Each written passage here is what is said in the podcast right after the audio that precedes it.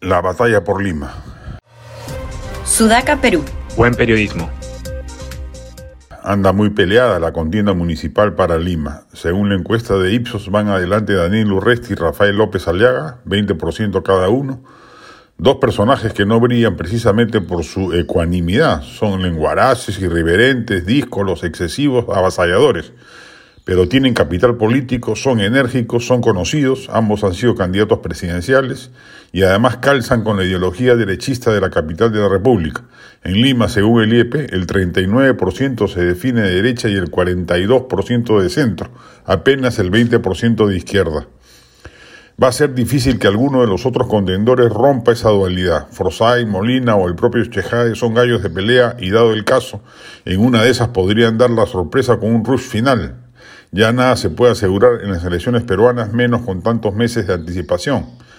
Resulta interesante, sin embargo, rizar el rizo y ver si se puede extraer alguna conclusión política de estos comicios capitalinos, que son los que concentran la mayor atención por representar casi a un tercio del electorado nacional. En principio, ya está aprobado históricamente que ser alcalde de Lima no es un escalón previo necesario para luego ser presidente.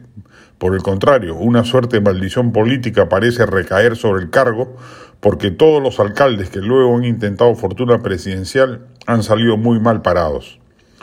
Pero sí es evidente que la eventual presencia de alguien opuesto al gobierno de Castillo, en su calidad de segunda autoridad política del país por el peso específico de Lima, sí puede abrirle un nuevo frente opositor al, régimen y contribuir a debilitarlo aún más de lo que está.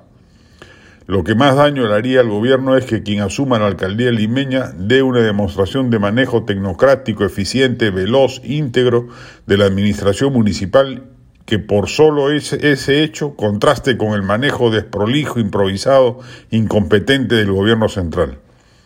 En ese sentido, mucho se juega en esta elección. Puede abrir un camino de esperanza a la ciudadanía respecto de que el modus operandi de Castillo y Perú Libre, al peor estilo del más malo de los gobiernos regionales, no ha llegado a la presidencia para instalarse por muchos años, sino que apenas se dé la oportunidad electoral del recambio, el país tendrá frente a sí opciones distintas que reenderecen la nave nacional por el camino de la sensatez.